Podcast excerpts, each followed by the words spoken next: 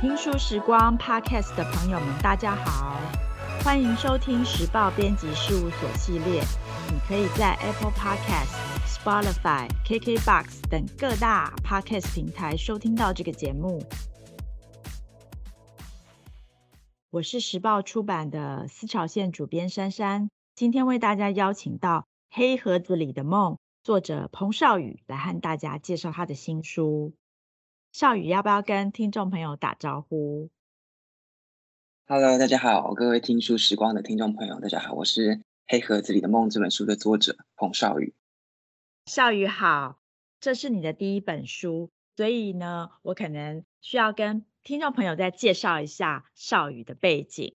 那少宇非常年轻哦，他是一九九七年生，然后他的学经历也比较特别，他是。政大外交系、国贸系的双学士，现在在英国伦敦大学国王学院正在攻读国际政治经济硕士。那所以其实听众朋友们听到这一段呃录音，其实是他远在英国跟我们连线的。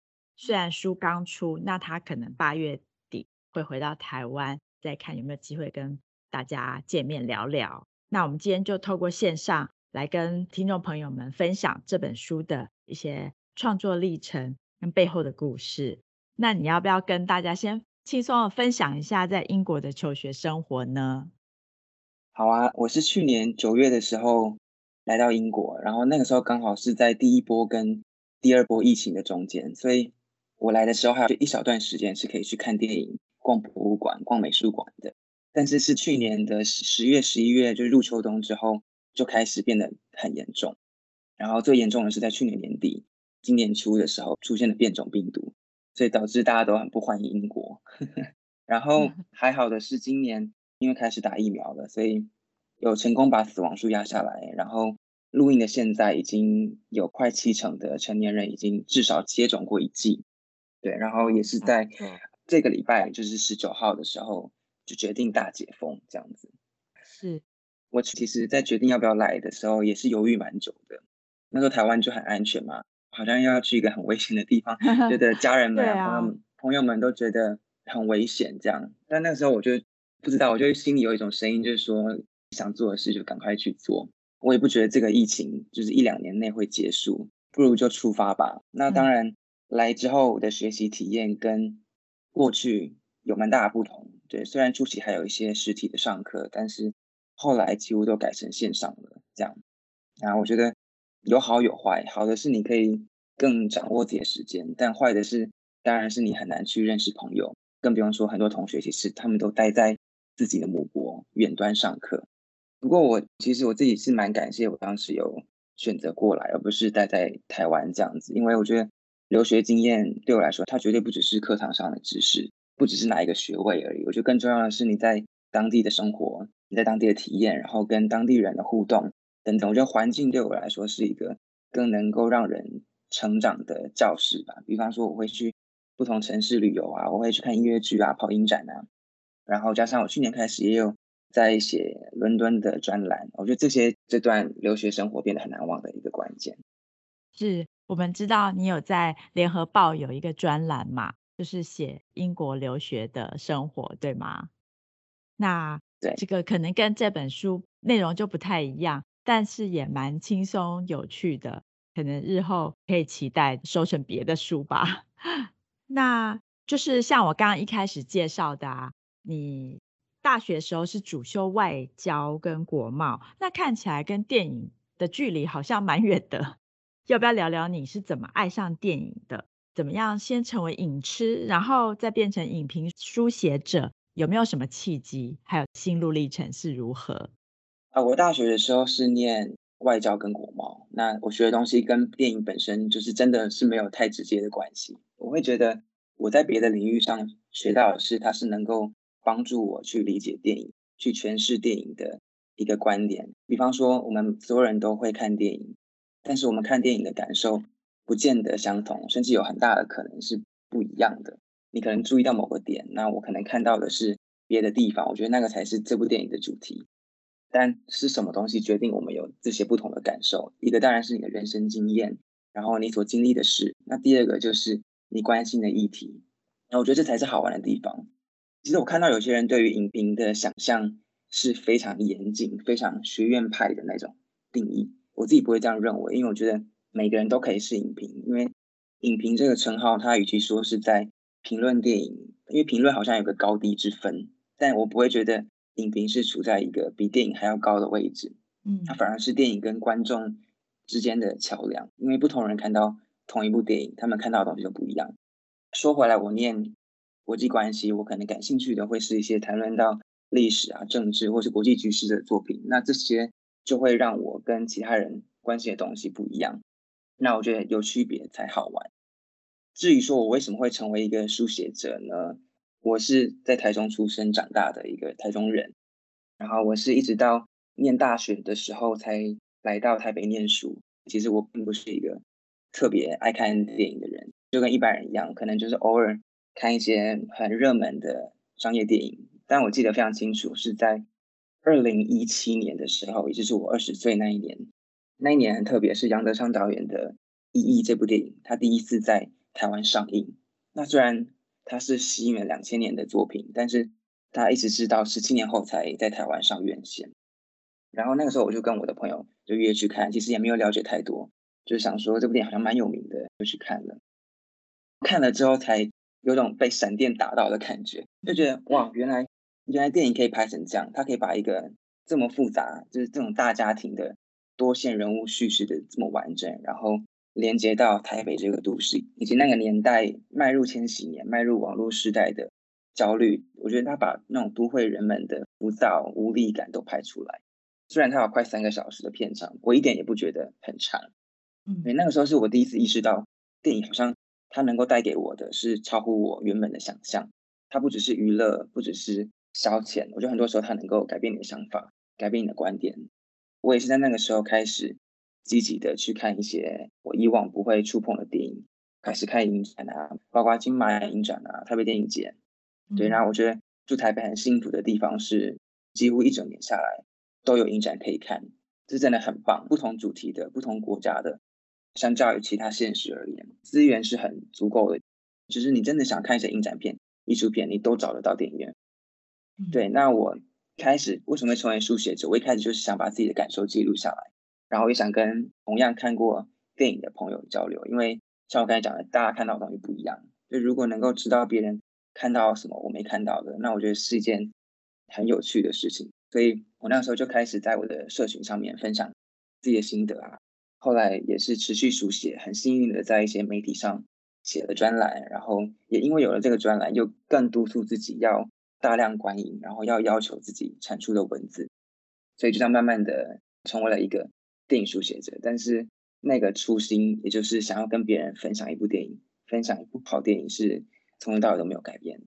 真的很棒。像我们在做这个书的后期，因为要要一些推荐人嘛，那。邵宇那边也提供了一些名单，这些导演啊、演员啊，有一些就是之前他也都有接触过。我觉得以他不是本科系，也不是在这个影视圈的，可能就是这个对电影的热情，让他不断的把他的想法跟电影创作者、电影演出者去分享，也可以得到大家的回响。像有一些影评人。马上就答应推荐，因为他们可能就有看过你的文字，所以也非常希望读者们可以来读读这本书。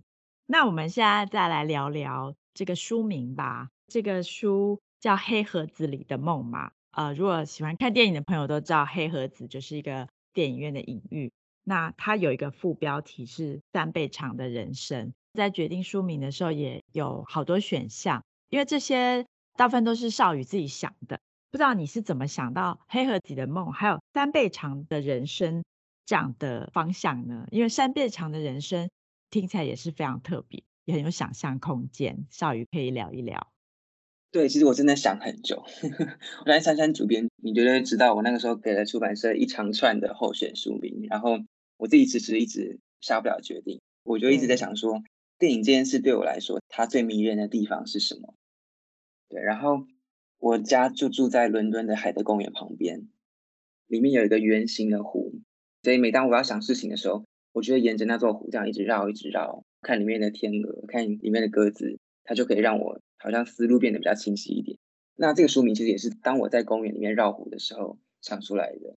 我那时候就想到说，我有听过别人说过这样一句话，就是当你在梦里面意识到自己正在做梦，那你就会是无敌的。我就觉得这其实跟看电影实在太像了。我们和一群陌生的人，在一个黑暗的空间里面，然后看着光影，它给予我们的故事，其实就像在做一场梦一样。它里面你可以实现任何事，你可以去到世界上的各个角落，然后去体验自己从来没有机会经历过的人生。其实我们就在这个黑盒子里面做梦，就这个意象是很贴切的。那所谓三倍长人生，它其实是出自于杨德昌导演《一一》这部电影。这里面有一句台词是说，电影发明之后，人类的生命比起以前至少延长了三倍。对，那我之所以想要把这段话变成书的副标，一方面是因为我想要跟杨德昌导演致敬，另一方面也是我想表达，在这个梦里面，我们都可以去经历那些我们即将要经历的，或是可能会跟我们交错的，或是另外一条完全不会相交的人生。那所以才让我们的生命在这场梦里面可以变得三倍长。那其实你也可以说，三是一个多的印象，就是透过观影，我们可以横跨时间、空间，然后跳脱出自己原本那条的人生轨道，然后在这短短的一百一百二十分钟之内，我们可以跟一群人躲在一个空间里面，进入一场梦，让自己的生命变得更厚度。这样，电影让我们的人生延长了三倍，这个说法真的是太棒了。那杨德昌导演是非常值得敬佩。如果他还在世的话，真的是要寄一本这个黑盒子里的梦给他。真的。那这本书啊，谈了四十几部电影，然后也有一些影集啊，有台湾、韩国、美国电影，有大家很熟悉的电影，近年的，也有那种年轻朋友可能不认识，就像你刚刚讲的，呃，杨德昌导演的电影，还有一些有一点年纪的片子。都是你的资心喜爱，然后挑选过的。就比例上来看，好像韩国影视比较高一点。您是否对韩国这几年影视发展就是很喜欢，觉得很惊艳？有没有要特别再跟读者朋友们聊一下？对，我看电影蛮多元的，从这本书的选片上来观察就看得出来，他们有很多不一样的类型啊，有比较商业的，有政治的，爱情的，也有影展片，比较艺术的电影。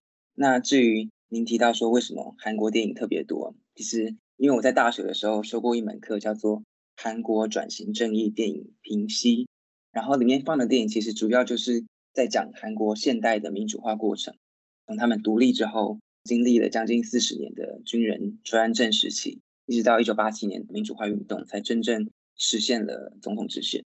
那其实我们看，无论是时代背景，台湾跟韩国都曾经是日本的殖民地。在二战之后脱离日本，也都经历了非常长的一段独裁统治。更巧的是，我们都在同样在一九八七年，台湾解除戒严，然后韩国发生民主化运动。所以我觉得这两个案例去做比较是很有趣的。我在这本书的第一个章节叫做“说出来才不会遗忘”，其实大部分就是谈论韩国政治历史的电影。我之所以把它放在这本书的一开始，是因为。我觉得借由看别人是如何在影视中推动社会前进的动力，无论是转型正义或是真相揭发，看韩国是怎么样去处理这些历史伤疤，比方说朴正熙被暗杀，或是他们日韩的慰安妇议题啊，或是光州事件等等，怎么样把这种高度写实，甚至是有有些严肃的事件影视化，然后让这段历史被更多人记忆。其实我在那个章节我也放入了德国电影。跟台湾电影其实也都围绕在这个主题，就是说我们都经历了分裂的命运，然后也都在民主以及专制的阵营对抗中试图寻找自己的位置。那电影所能带给我们的，除了是延长那段历史的寿命，我觉得它也是给予一些年轻一代的观众去知道我们曾经经历的这些事，那不应该是遗忘。怎么样不遗忘呢？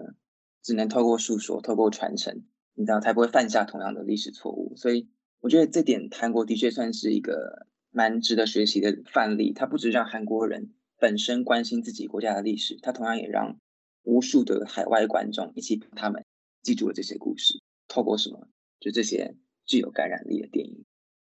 对，所以这些就是在这本书的第一集，呃，说出来才不会遗忘这个大主题下面就谈了不少这样子的电影。我觉得以少宇的学识背景来谈这个部分的主题，真的是又特别的适切，因为不管是政治历史，甚至国际局势，都是在电影里头可以处理得很好。所以我觉得这个也是跟一般的影评。文字比较不一样的，蛮值得大家来读一读。那就延续这样子的思考啊，在这本书的最后有一篇是《寄生上流为何征服国际，横扫奥斯卡大奖》。那另外一篇又分析了部台剧《国际桥牌社》它的这个创作背景。那《国际桥牌社》我们都知道，它也是大胆的尝试了政治的一些背景融入在电视剧里面。所以，少宇对这两个主题特别的关注，是不是你也是蛮期待台湾影视可以借鉴韩国更好、更上一层楼？那你之后会不会也写更多台湾影视作品的分析呢？对，当然是希望可以更好，因为其实这几年有越来越多人对于台湾影视有更强的信心。除了像去年台湾电影成绩很出色，然后这几年来也有好多部影集有做出口碑。其实很多人可能都忘记，台湾的影视实力曾经是亚洲的领导者。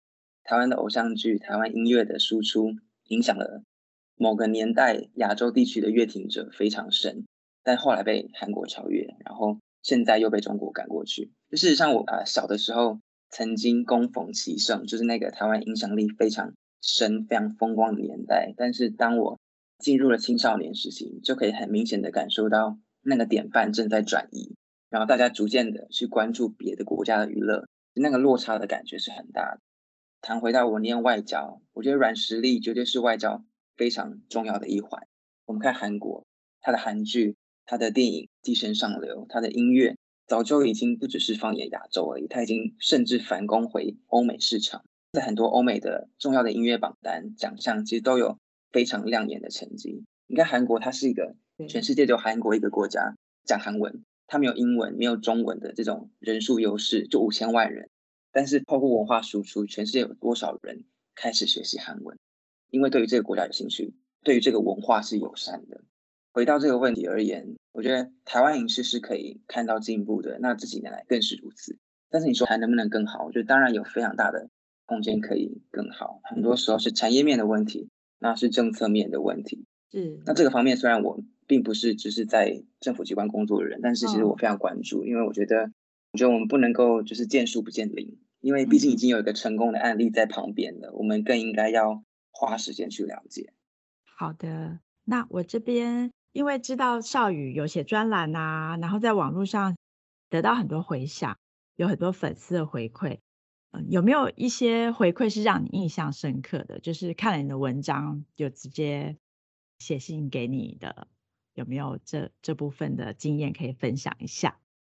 印象最深刻的一次是我在大学的时候有过一场演讲，在那次演讲之后，就有一个同学来跟我分享说，他觉得我是透过文字，然后温柔的让这个世界多一点美好。其实我听到这个都是觉得很感动，也很受到鼓励的，因为我想写作的人一定知道说，书写是一件蛮孤独的事情，它其实跟演戏很像，就是演员在镜头前面，你面对的是机器，他看不到自己，他不知道这样好不好。所以有些演员会在电影上映的时候，亲自去电影院看观众的反应，看到观众笑了，看到观众哭了，才代表说啊，成功了，有传达出去。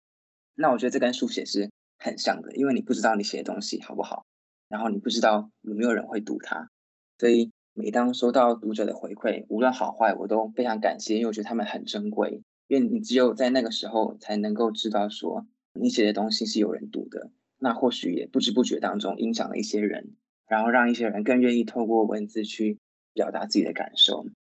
嗯，另外，因为这本书出版，其实我最近也收到了一个来自日本的读者来信，他是用英文写的。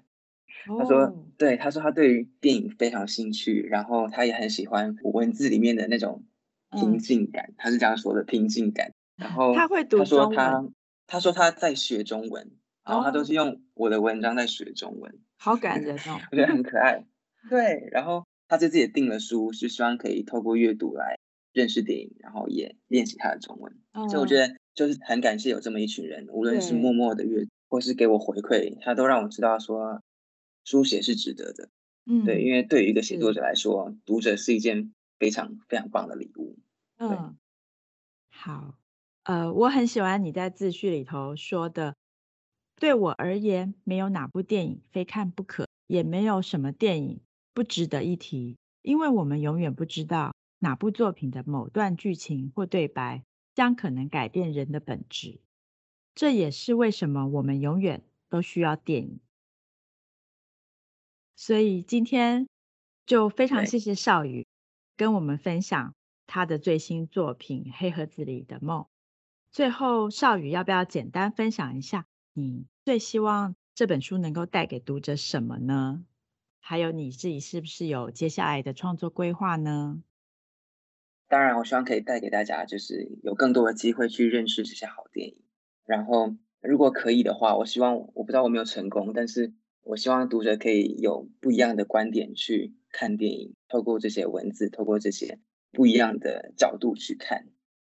目前，因为我现在在伦敦，然后我有写伦敦的专栏，以是以散文为主，然后关于电影也持续的在书写。我觉得我自从来到伦敦之后，接触了很多音乐剧啊，很多艺文活动，其实我获得的能量是很充沛的，无形中影响了我现在看事物的角度。我自己也很期待。未来发生在自己身上的一些有趣的转变，也很希望可以再次带着新作品来跟大家见面。谢谢。